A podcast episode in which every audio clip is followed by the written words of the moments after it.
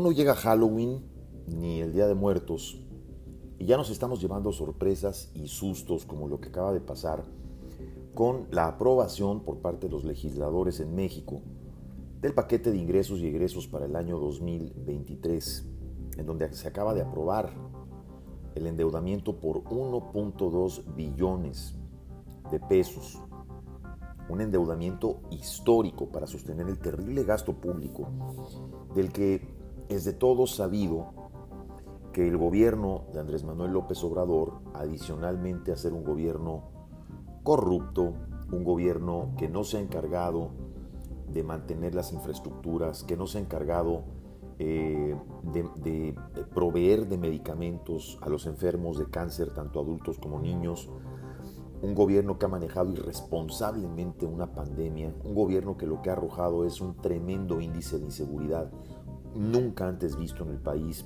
Un gobierno que ha arrojado una cantidad de pobres, más de 4 millones de personas que se han sumido más en la pobreza, más las que falten en el resto de su sexenio.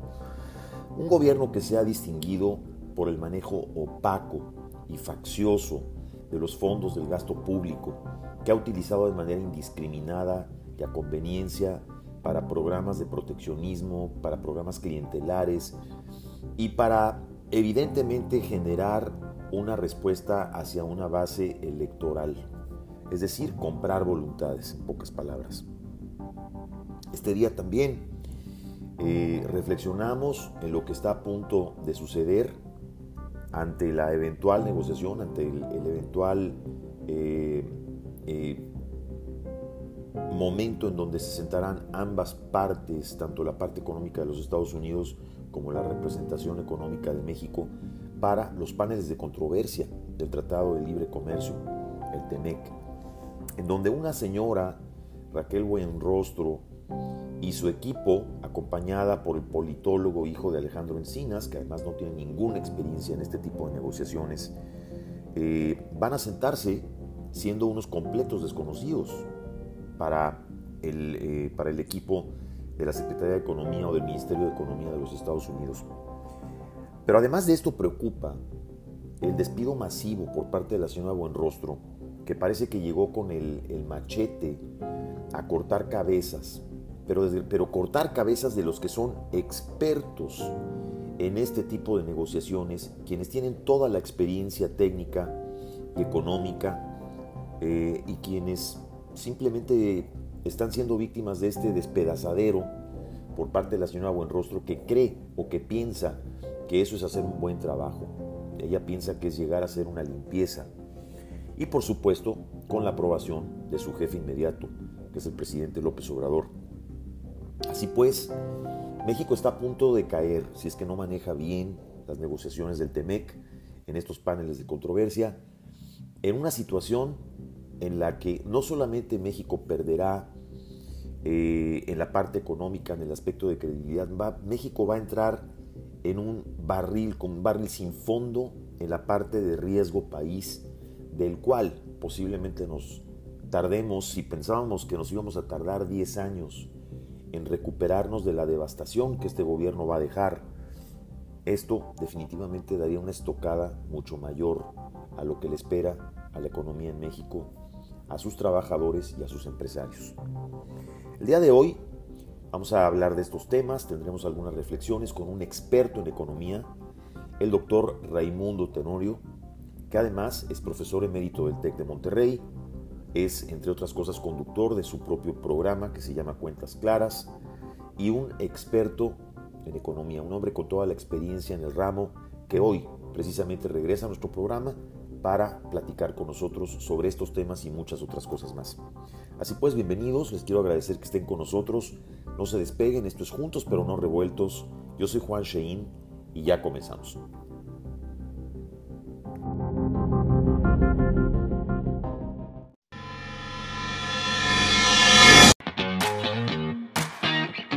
Están escuchando juntos pero no revueltos.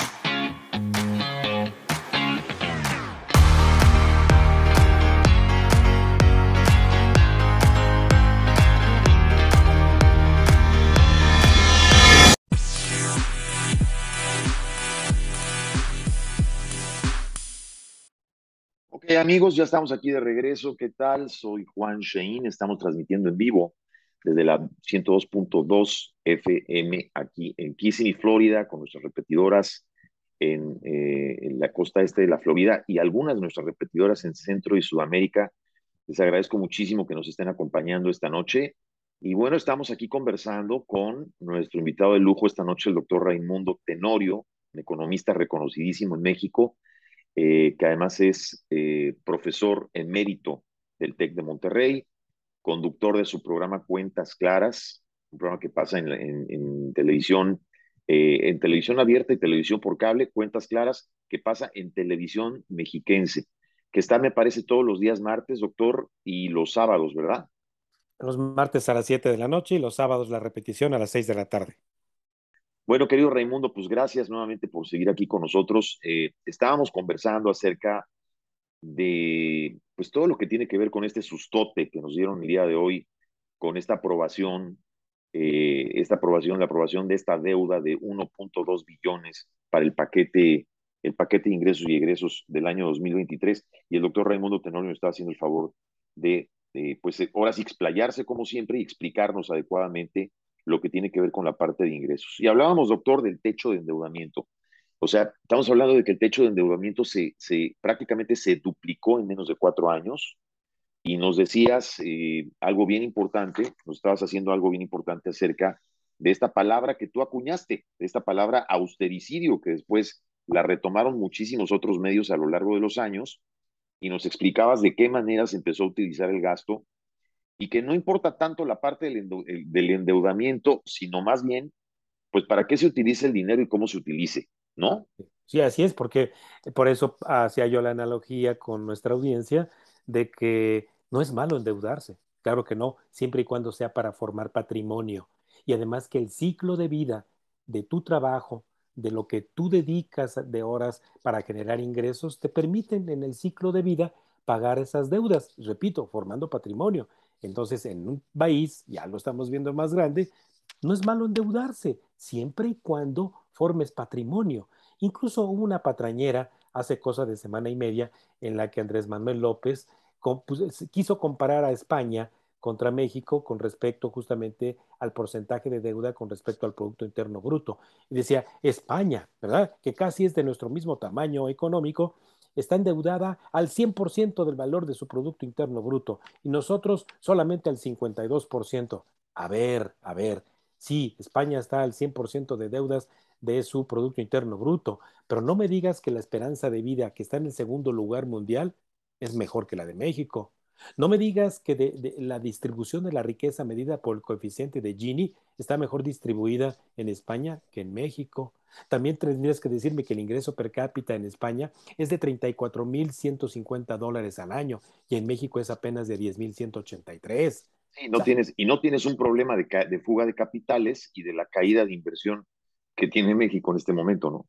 Así que esta incontinencia verbal que tiene Andrés Manuel por establecer comparaciones particularmente contra España, pues le hacen ver que, también eh, eh, no reconoce su carácter de raza mestiza que todos tenemos en México y de estos lazos de consanguinidad eh, hereditarios que tenemos con España. Pareciera ser entonces que él o es tremendamente indígena o es tremendamente de sangre azul. Sí, no, es, es que es increíble. Fíjate que estaba yo checando eh, un comentario de este señor William Maloney, el economista que, el que es el jefe de América Latina del, del Banco Mundial, que mencionaba que en la región existe una falta de empresarios calificados. Él decía que, que los empresarios no están muy calificados para tomar riesgos e impulsar el desarrollo y hablaba de que, pues de que para combatir la inflación, debido a la interrupción de la, este, o daño en la cadena de suministros, él decía que para Latinoamérica, pues, pues que el, aumento de tasas de interés es una medida dura pero efectiva. ¿E, ¿Es este el caso de, México, doctor? Eh, mira, los empresarios están preparados evidentemente para los riesgos, riesgos como este que mencionas de incremento en las tasas de interés, con disrupción en las cadenas de abastecimiento, como fue el hecho inédito de lo que provocó el confinamiento. Para lo que no están preparados los empresarios es para que se rompa el Estado de Derecho. Para eso no están Sí, preparados. totalmente. Yo ¿Por creo que ninguno, nadie, No. ningún país. ¿Por qué? Porque saben que el marco de derecho debe asegurar la prevalencia de los acuerdos en el largo plazo. O sea, cuando tú le preguntas a un empresario, ¿qué requieres, verdad? Con conocimiento o, son- o sin conocimiento, ¿qué requieres para invertir en, una, en un país o en una región? Respeto al Estado de Derecho, respeto al Estado de Derecho y respeto al Estado de Derecho. Porque si no lo hay, hay desconfianza y no voy a si no hay meter certidumbre, por supuesto. ¿Y certidumbre de qué quieres? Justamente de que lo que estás levantando una fábrica, compras maquinaria, no es para bajar la cortina el mes siguiente. Son instalaciones, son terrenos que estás pensando en proyectos de largo plazo. Largo plazo estoy hablando 30, 50, 60 años. Volteen ustedes a ver los parques industriales que hay en la Florida o que hay acá en México cuando vienen. Las empresas para que levanten esos fierros que están ahí instalados en naves industriales es muy difícil. Invirtieron cuando había un Estado de Derecho que les garantizaba, entre otras co- cosas, el acceso a la competencia. Por eso, cuando se rompe por parte de un gobierno el Estado de Derecho, pues tenemos problemas como los que estamos enfrentando ahorita, justamente de politizar y aplicar una práctica discriminatoria en materia energética a empresas justamente extranjeras que deberían de tener un trato igual. Ahora, y hablando precisamente del tema del Estado de Derecho, doctor, esto me lleva obviamente al siguiente tema. Eh, en unos, en una polémica, en un polémico cambio que acabamos de ver, doctor Raimundo, en la Secretaría de Economía, donde vemos que se trae la señora Buenrostro, que la mueven del SAT, pero que despiden después a una persona eh, que tenía más de 25 años de experiencia en negociaciones internacionales y traen a este señor, al, al hijo de Encinas, que es politólogo, y entonces de pronto esto nos empieza a causar un poco de, de, inquietud, porque entonces empezamos a pensar cómo vamos a ir armados a negociar en esos paneles de controversia, doctor Raimundo, que vamos a tener con Estados Unidos. O sea, ¿con qué personas? O, o ya no, yo ya no preguntaría, sino ya no tanto la capacidad de las personas que van a, a, a negociar, sino qué consigna van a traer estas personas. Es decir, eh, ¿va a haber realmente una consigna de llegar a un acuerdo o, o, o se quiere dilapidar el Tratado de Libre Comercio? Esta administración. Eh, ¿Tú qué opinas, doctor? Muy buena pregunta. Mira, eh, lo que México logró en 1994 con el primer tratado de libre comercio para México fue después una sucesión de tratados en los cuales México hoy es campeón mundial. ¿eh? México tiene el mayor número de es acuerdos. Es el país que más tratados tiene. Así, Así es, es, Como, también como también acuerdos de protección recíproca a la inversión. Entonces, México conformó un capital humano a través de los años de excelencia, de excelencia que incluso algunos grupos negociadores colombianos, peruanos, argentinos incluso, vinieron a México a, a, que se les compartieran las mejores prácticas de negociación internacional para poder llevar a cabo tratados internacionales de carácter comercial. Ese gran capital humano en el que, en el que se invirtió, pues fomentó una generación de personas, mujeres y hombres preparados en negociaciones internacionales, en comercio internacional, en reglas de origen, en prácticas discriminatorias, en el respeto a la propiedad intelectual, compras de gobierno, no, 31 capítulos que tiene, por ejemplo, el Tratado de Libre Comercio de América del Norte. Entonces, sí. ¿Qué ocurre? ¿Qué ocurre cuando en, en, esta parte, y vamos a entrar en específico a esto que es, es, justamente estas diferencias que se tienen con Estados Unidos y con Canadá, pues que imagínense por un momento, y yo esto en el TEC de Monterrey he facilitado talleres de negociación. Cuando tú tienes un equipo negociador que está sentado frente a tu contraparte y es, vas estableciendo relaciones de conversaciones semanales, quincenales, donde estás discutiendo una agenda de temas, vas incluso no solo conociendo a tus contrapartes en eh, su lenguaje corporal, su lenguaje verbal, sino también incluso para bajar la tensión, para provocar empatía, para establecer relaciones de ganar-ganar o bien cuando ceder. Imagínense cuando un equipo tan experimentado como el de la señora Catherine Tai, ¿de acuerdo? En los Estados Unidos, de repente le cambian a todos los negociadores que tienen enfrente. La primer percepción y la primer, de lo primero que están convencidos un equipo como el de la señora Catherine Tai es de que el equipo negociador que le pusieron enfrente está muy mal. Están hecho, haciendo las cosas ya, ya, ya, desde ahí, ya desde ahí empezamos con el pie izquierdo, correcto. Pero acá lo que piensan justamente al cambiar todo ese equipo negociador, en el que incluso sumaría, mi querido Juan, que el día de hoy, 26 de octubre, se despidieron a ocho funcionarios más relacionados justamente con las negociaciones de estas consultas de las prácticas discriminatorias en materia de energía. Hoy los despidieron. Entonces, bueno, ¿cuál es la lectura que yo hago de todo esto con la señora Buenrostro, con sus dos subsecretarios, con la gente que tiene detrás de, ese equipo de negociadores, que no se sientan en la negociación, que son Rocío Nale, la secretaria de, la secretaria de Energía, y Manuel Bartlett, y los miembros de la Comisión Reguladora de Energía, que no van, pero todos ellos han conformado un grupo porril. Haga de cuenta usted que está observando como periodista a una manifestación donde adelante vienen los más gritones, los que van haciendo las pintas, los que van eh, inventando, perdón, madres al gobierno. Esos son los grupos porriles. Eso es lo que acaba de conformar la Secretaría de Economía. ¿Por qué? Por instrucciones del demagogo que está en Palacio Nacional, que es otro porro, el porro mayor.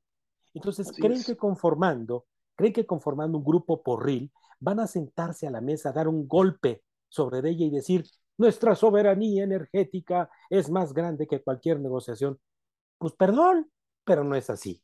No es así. Y el Tratado de Libre Comercio dentro del marco internacional de la Convención de Viena nos va a llevar a un panel de controversias y a un arbitraje internacional donde Apenas hace tres semanas la Comisión Federal de Electricidad perdió dos arbitrajes internacionales por más de 100 millones de dólares. Exacto. Sí. Bueno, pues esto, eso, eso, eso son minucias con respecto a lo que un ah. arbitraje internacional en materia a comparación de, lo que va a pasar.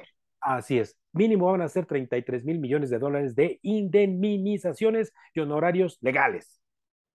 Pero además, además, eh, eh, Raimundo, de lo que mencionas, es en la posición que coloca México como riesgo país.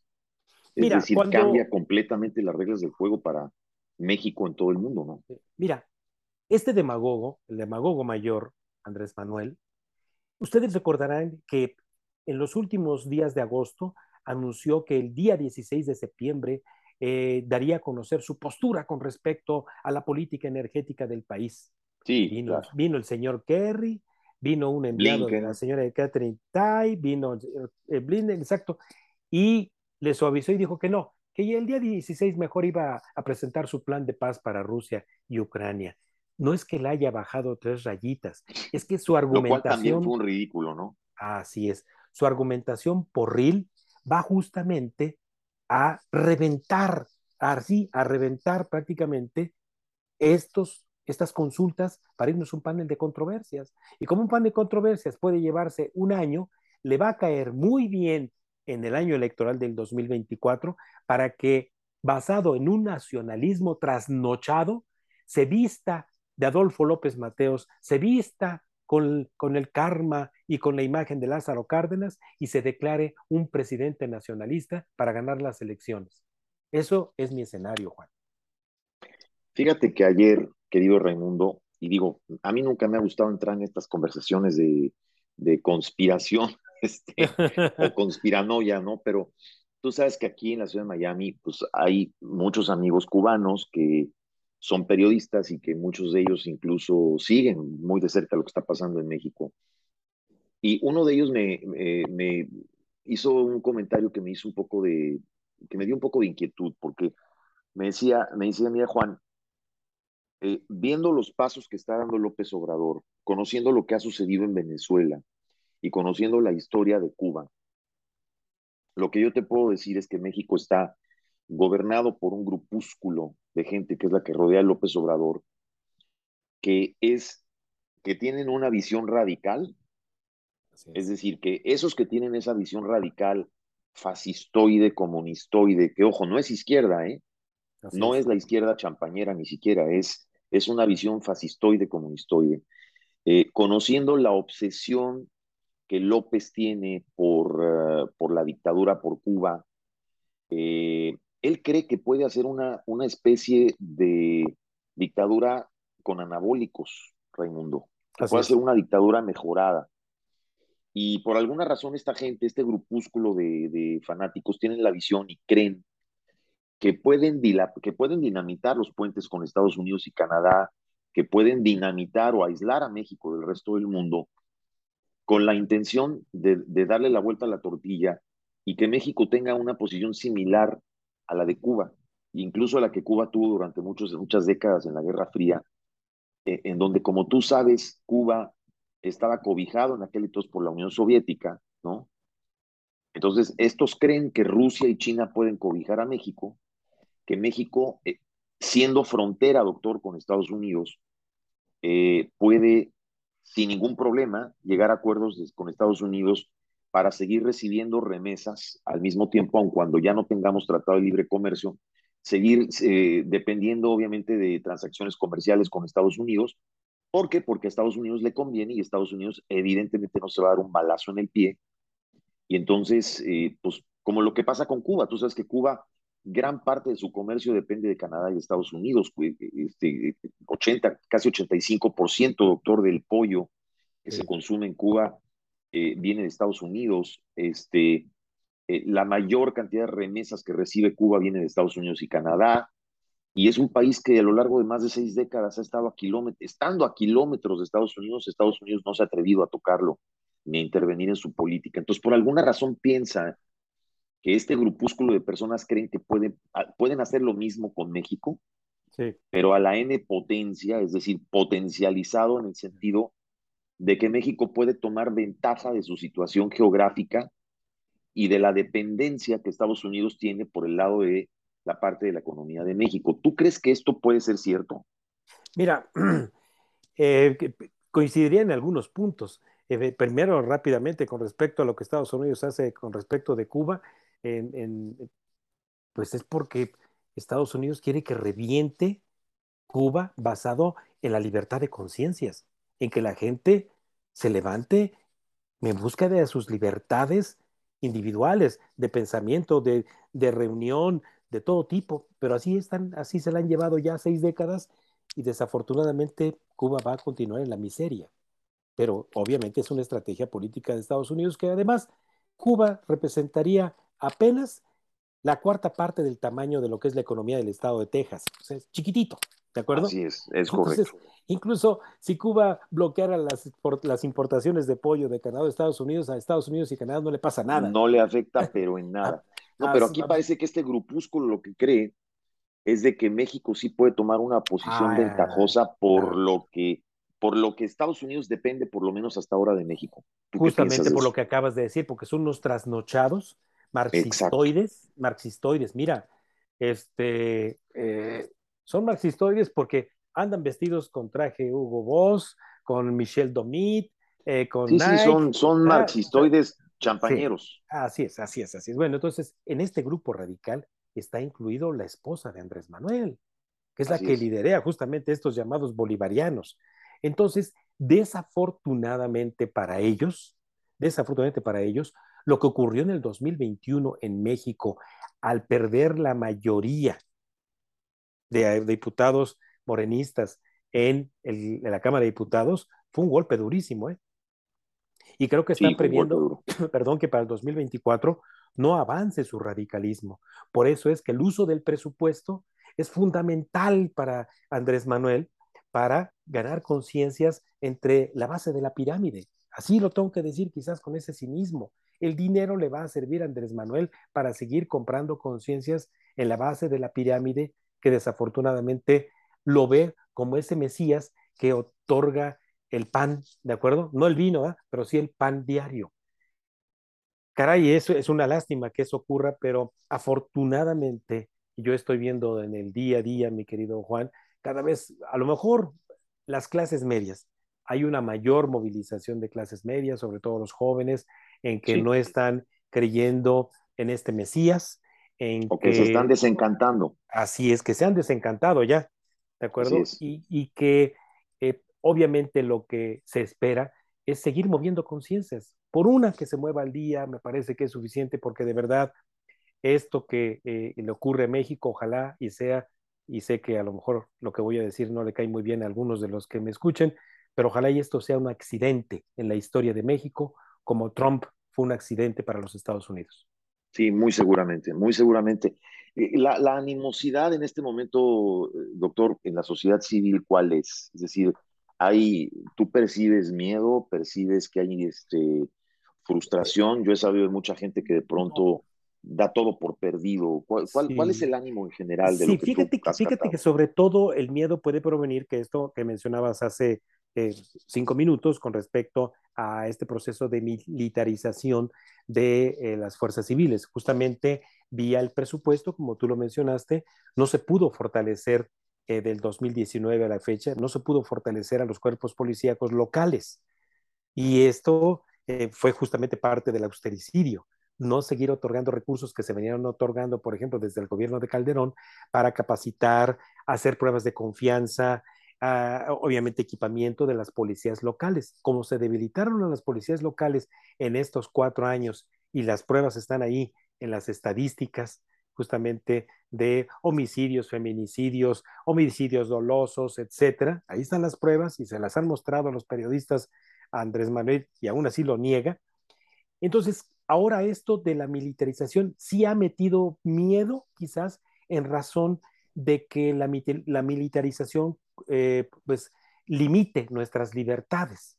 Sin embargo, me parece que eh, no habrá tal presencia del ejército en las calles debido a este, este, otro ángulo débil que ha mostrado Andrés Manuel, que es que ni con las Fuerzas Armadas ha logrado meterse con la delincuencia de alto rango, ni con las Fuerzas Armadas, apoyando a los estados, ha desmantelado a los cárteles Nueva Generación de Jalisco y todos los demás que hay. Incluso ustedes lo saben, haberle perdonado la cárcel al cártel de Sinaloa a través de el hijo del Chapo Guzmán. Entonces, esto de la militarización yo no le tendría tanto miedo en razón de que ni con las Fuerzas Armadas ha podido someter a la delincuencia.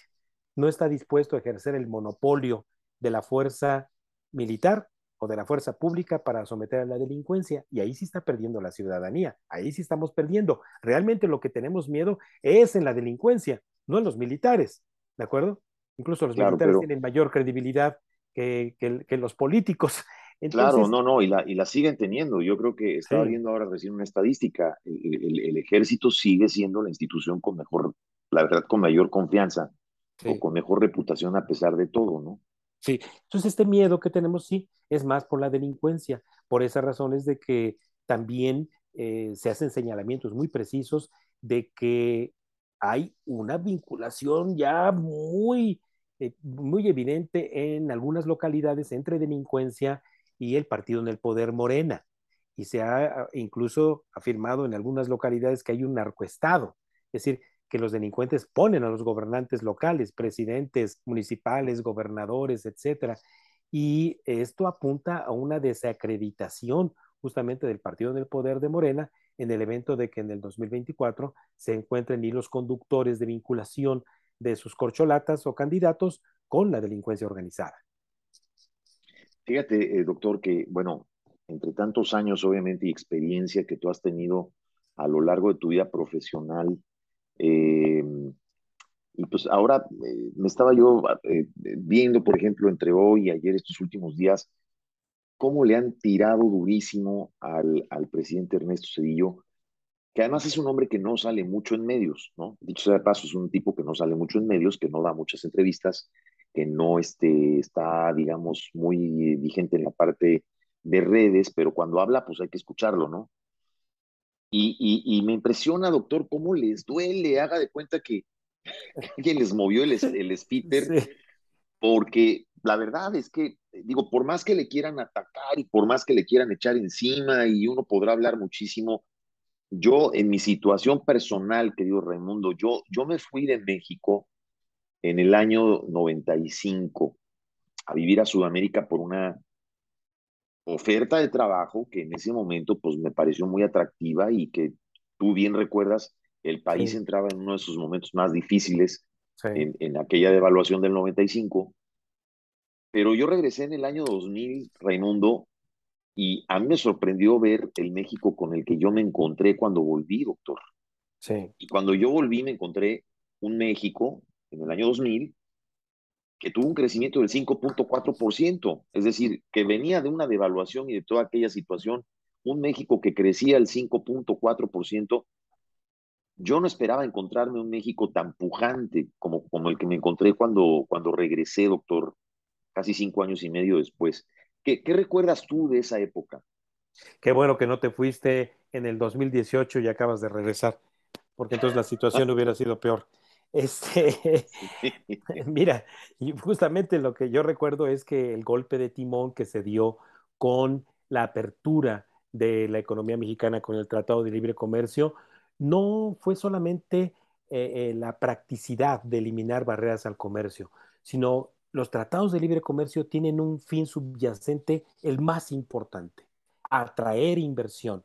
Para cumplir en un tratado de libre comercio necesitas reglas de origen, es decir, comerciar de manera ventajosa aquello Correcto. que se produzca en la región. El cambio que tuviste, mi querido Juan, fue que cuando te fuiste, escuchaste que el Tratado de Libre Comercio iba a provocar una desindustrialización, una desaparición sí, uf, de, de, pequeñas de empresas, de medianas empresas, que íbamos a destruir las cadenas productivas. Y cuando regresa Juan Shane en el año 2000-2001, lo que ve es que las plantas automotrices que existen en Stuttgart, en Detroit, en, uh, en, en, en, Hamburgo, son las mismas que hay en Puebla, en Santiago Tianguistengo, en Toluca, en Guanajuato. Regresa Juan Shane y se llega a encontrar con que en efecto hay perdedores y ganadores, pero que el consumidor mexicano incrementó su nivel de vida en razón de los satisfactores que en el mercado encontró. Hoy se pueden deleitar los consumidores como Juan Shane y como su servidor en tener acceso cuando solamente lo teníamos de contrabando a lentes Ray-Ban, a tenis Converse, a cosméticos, a toallas, etcétera. Era de contrabando. Sí, pero como, pero como nunca antes lo habíamos visto. Yo recuerdo, doctor, que posiblemente digo un año, a lo mejor tal vez en el año, creo que fue 92, 93, Raimundo, que fue cuando ¿Te acuerdas? Terminó México con números negros, que ha sido una uh -huh. excepción creo que de, de, toda la vida, pero, pero sí. eh, fuera de eso, yo creo que ese sexenio, a mí, lo, esa fue lo que, me, lo que me sorprendió, ver un México, volver a México, encontrarme con un México pujante, un México con empleos, con oferta de empleo, sí. con un nivel de vida mucho mejor. Eh, es decir, eh, no, es que, no es que estoy echándole porras a, al presidente Cedillo, pero algo... Las decisiones bien, que se ¿no tomaron... Así es. Juan, no te vayas a ir en este 2024 eh, porque tienes que contribuir a la reconstrucción de México. ¿eh? Tienes que contribuir a la reconstrucción de México.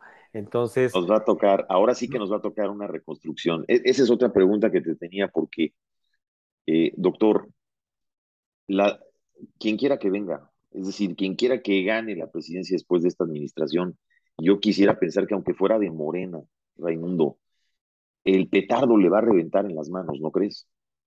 Sí, mira, y sobre todo primero por la vía fiscal, justamente por esto que señalé al principio de esta conversación, en donde tenemos un gobierno conservador en lo fiscal, chiquitito en lo fiscal, que no alcanza para todo lo que está dejando como herencia, una herencia maldita en lo fiscal, una herencia maldita en donde hoy, justamente al, aprobar un techo de endeudamiento tan alto, en donde hoy el ejercicio del presupuesto es poco transparente, asignado en adjudicaciones directas y no en la transparencia que la propia Constitución prevé de hacer y como nunca, concursos. Es decir, más del 80% de adjudicaciones directas, como, como algo nunca visto, ¿no?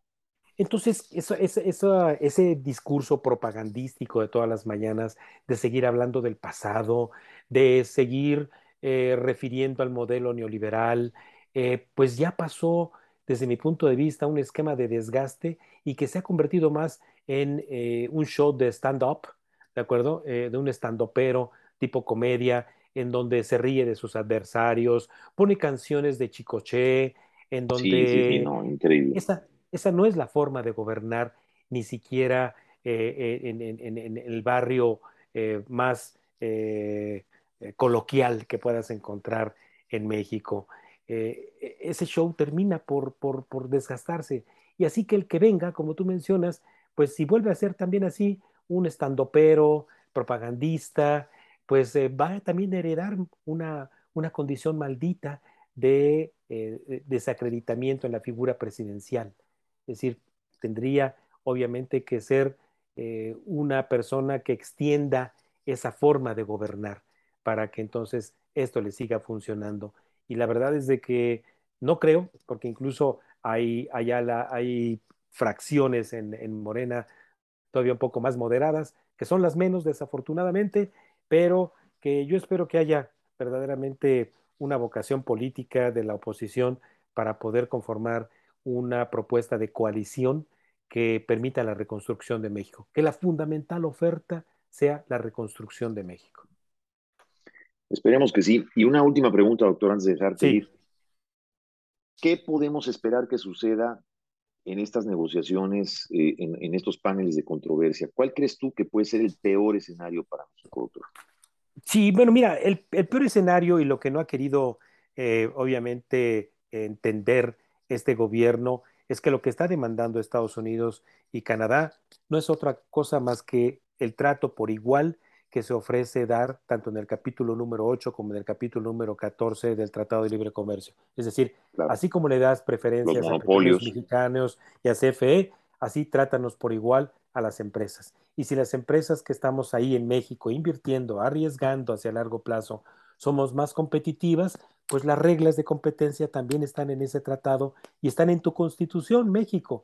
Entonces, por eso es de que este demagogo, cuando nos escucha personas como tu servidor y otros colegas, pues nos dice que estamos en contra justamente de México, estamos en contra de una política nacionalista, pues claro que sí, sobre todo cuando los riesgos de perder esta, eh, estas controversias le van a costar tantísimo dinero al país, a los contribuyentes.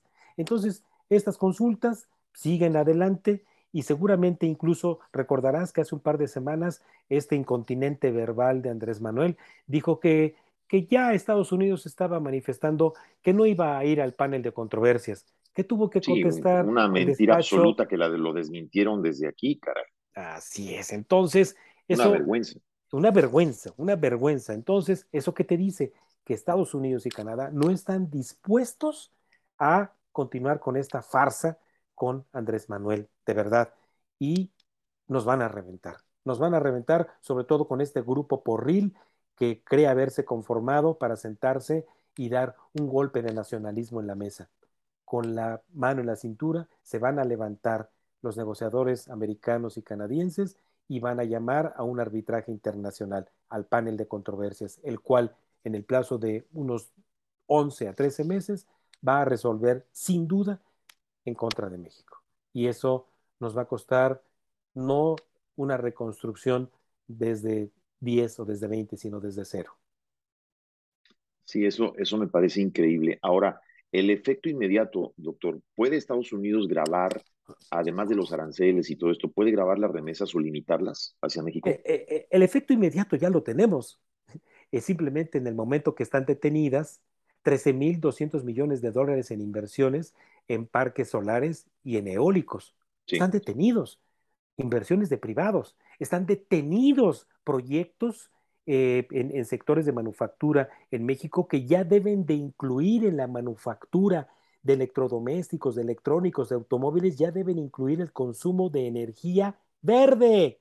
Totalmente. y, además, eh, esto que me decías, lo que me decías, doctor, también lo de la parte del, del, del nearshoring, eh, donde Blinken ofreció a López Obrador toda esta parte del armado y, manufactura de chips en México. Es decir, sería un negocio que potencialmente podría darle a México siempre y cuando siempre y cuando la energía que se consuma para mover las máquinas, las computadoras, sería, sea energía limpia. Sea energía limpia, así es. Y como la Comisión Federal de Electricidad no tiene la capacidad de generar toda esa energía limpia, entonces tiene que otorgarle el mismo trato, ¿de acuerdo?, a las empresas americanas, canadienses, españolas, holandesas, británicas, alemanas, que no han querido levantar la voz porque podrían hacerlo de acuerdo a su propio tratado de libre comercio de la Unión Europea con México.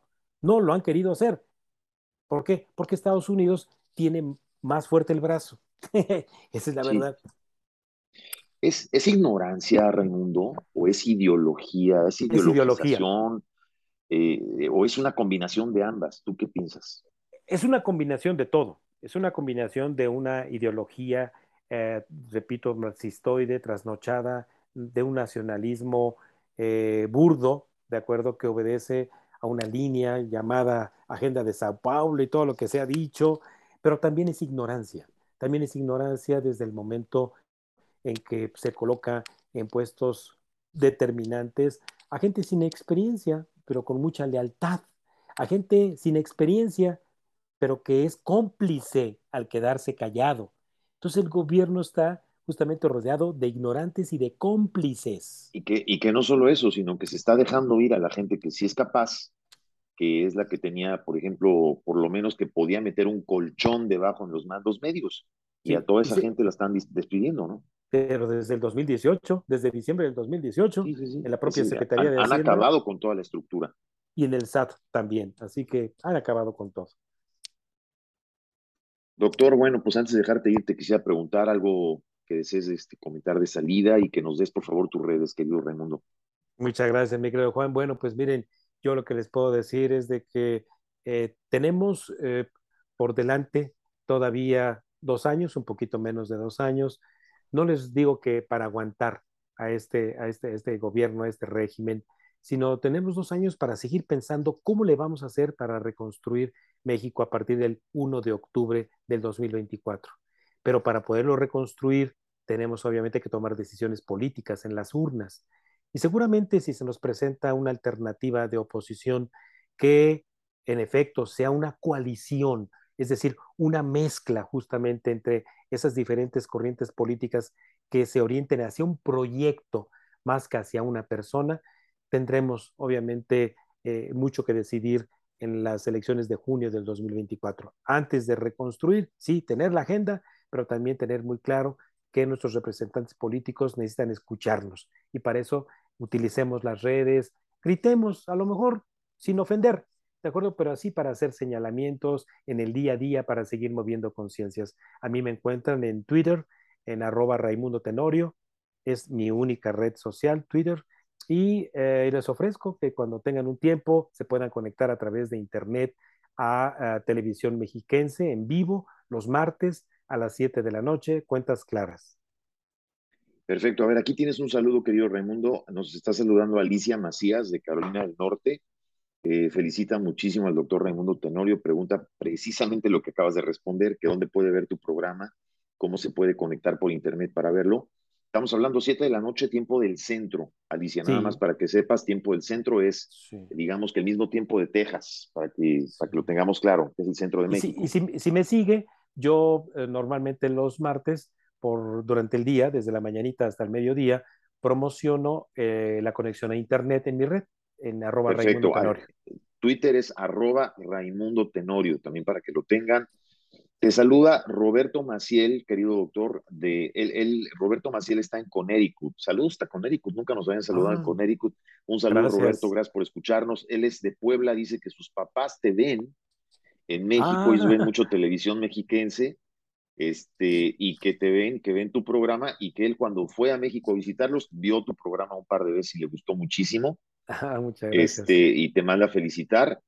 Eh, también te saluda Genaro, Genaro Luna. No voy a ser García Luna, ¿verdad? Genaro Luna.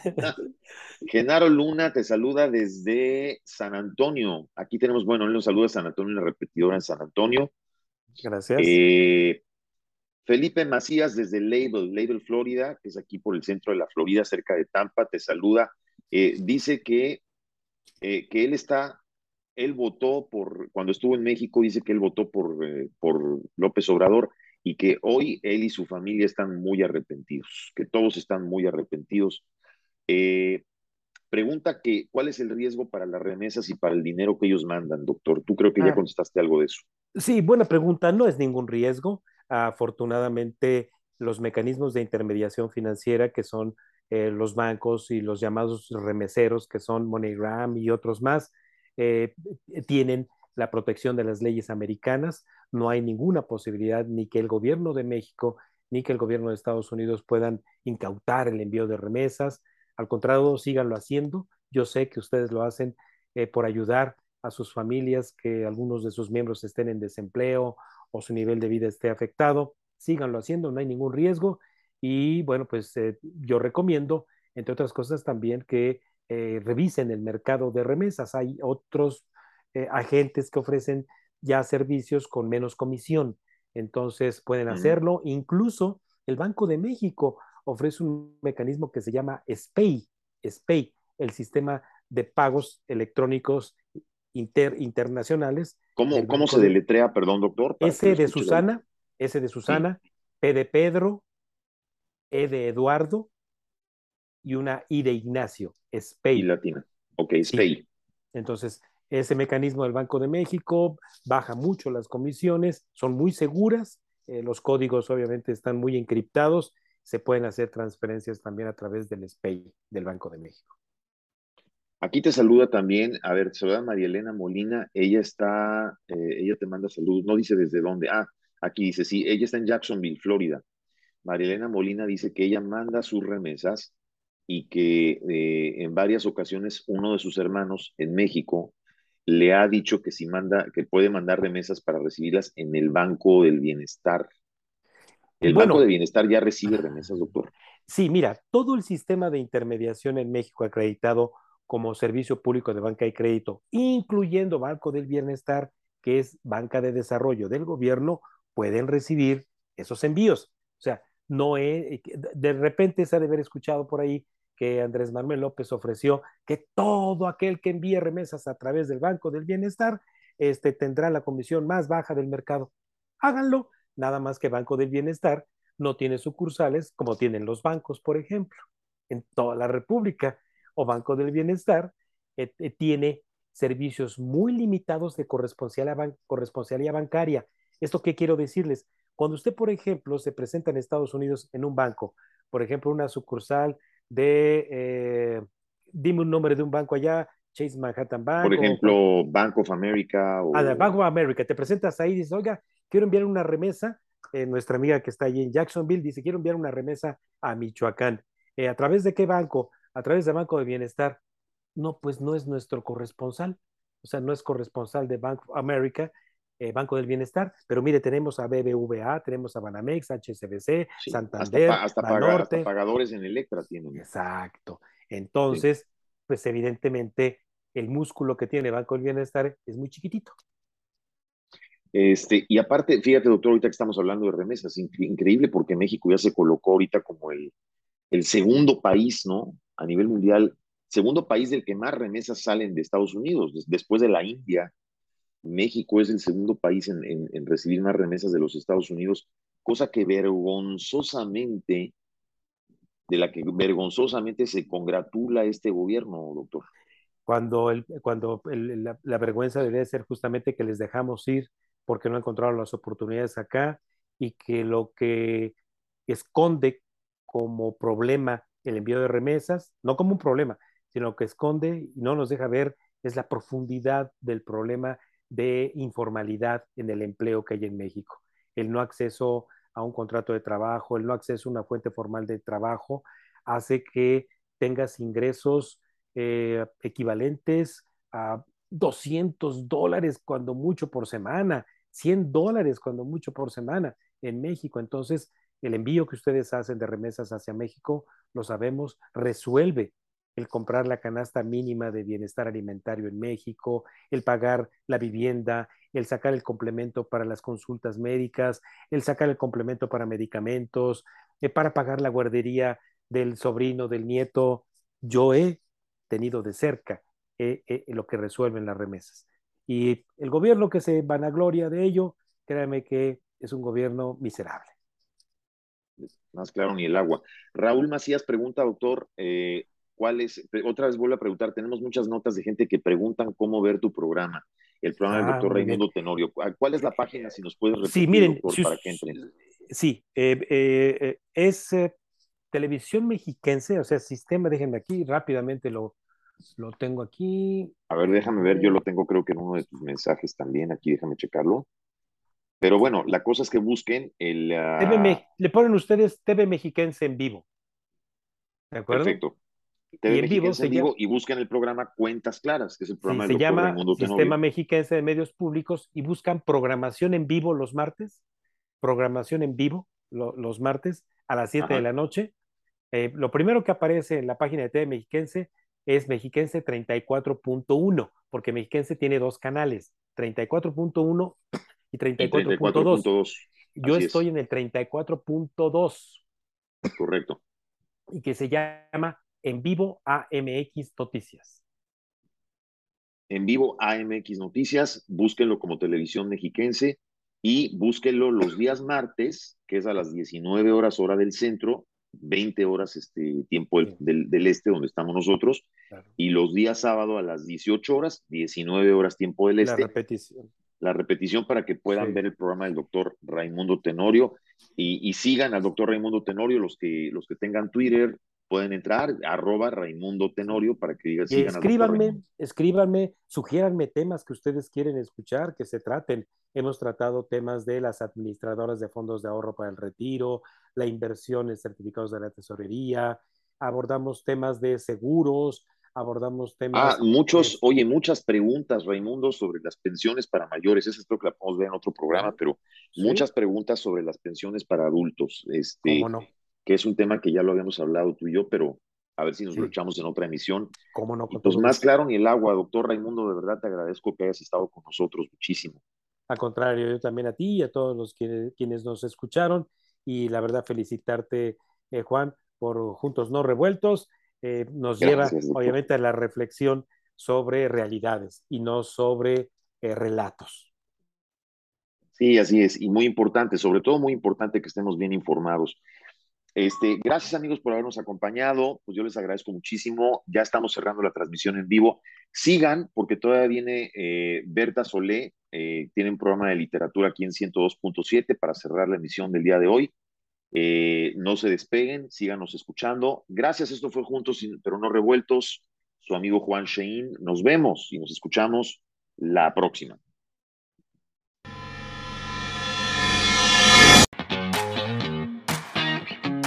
Están escuchando juntos pero no revueltos.